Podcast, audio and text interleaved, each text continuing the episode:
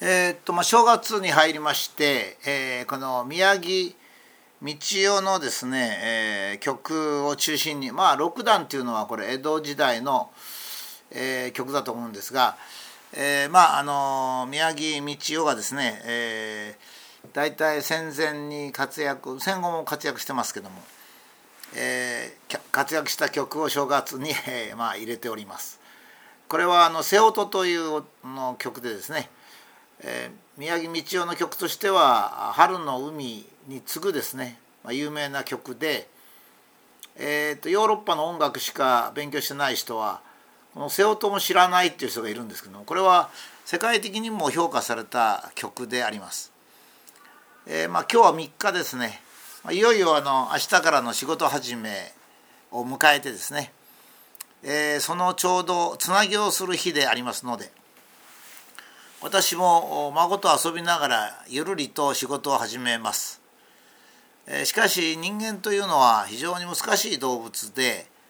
えー、頭脳がですね中途半端に良、えー、くなったもんですから、えー、改善をしたがるんですね。例えばライオンならライオンというものはですね、えー、2,000万年ぐらい前からサバンナの草原で毎日ゴロゴロしておりましてそれで夕方になると狩りに出るというその生活をしております。まあ、家を建てる気配もないし 電化製品を開発したりスマホで連絡する気配もありません。しかしこれは人間よりか劣っているかというとそんなことなくてですね、えー、このブログの中でかつてお話ししましたように動物とか植物の生物の群れをですね統率する一番上っていうのはあんまり働いちゃいけないんですよね。もちろんその一番上にいるライオンとかオオカミとか一番上にいるっていうのは強いからですね。人間はさらに強いんですよ。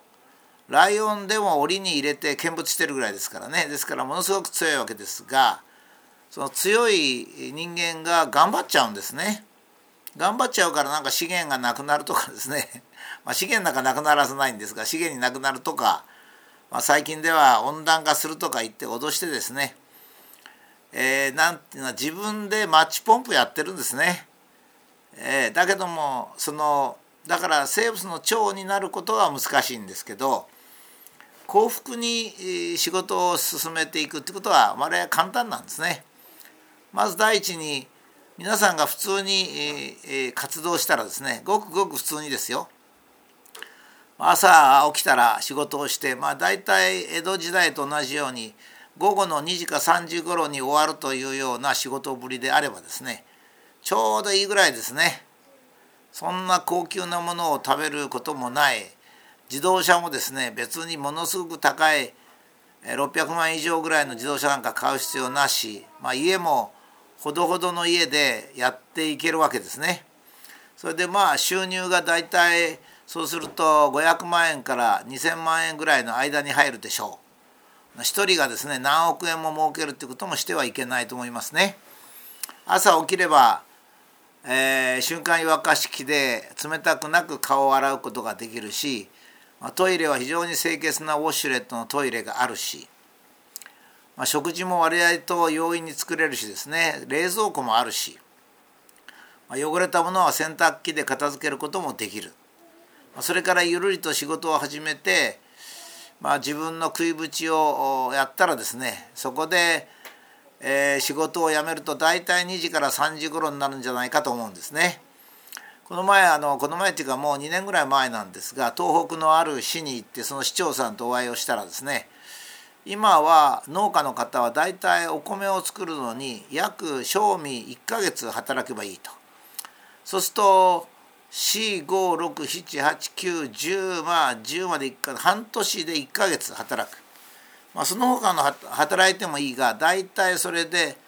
生活は成り立つっていうんですね。えですからまあ我々は働きすぎであり改善しすぎであって他の生物も圧迫し自分自身も圧迫してる。それでは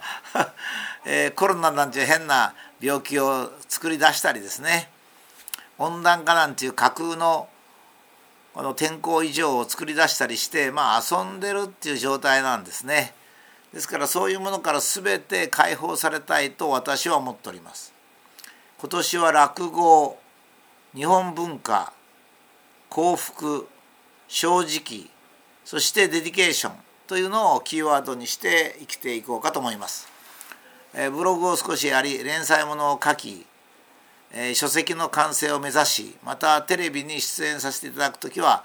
ま、できるだけきちっと勉強をしてですね、ま、自分のものとして、え、お話ができるようにしたいというふうに思っております。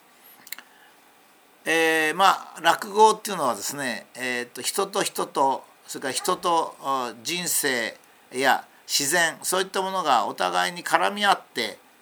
等しく幸福を追求していくという考え方で私は実体的な力が働いていると考えています物理的なですね。ですから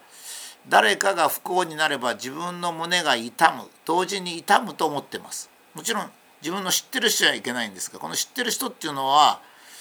えー、頭で知ってるっていうもんじゃなくて体で知ってるっていうことを言ってるんでちょっとこれも難しいですね。まあ、これもおいおい明らかにしていきたい。それから、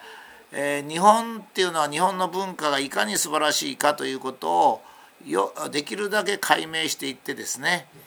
えー、日本人がヨーロッパ人の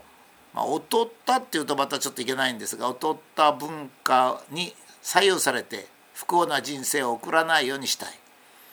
それから幸福がもう手に届くところがあるわけですね、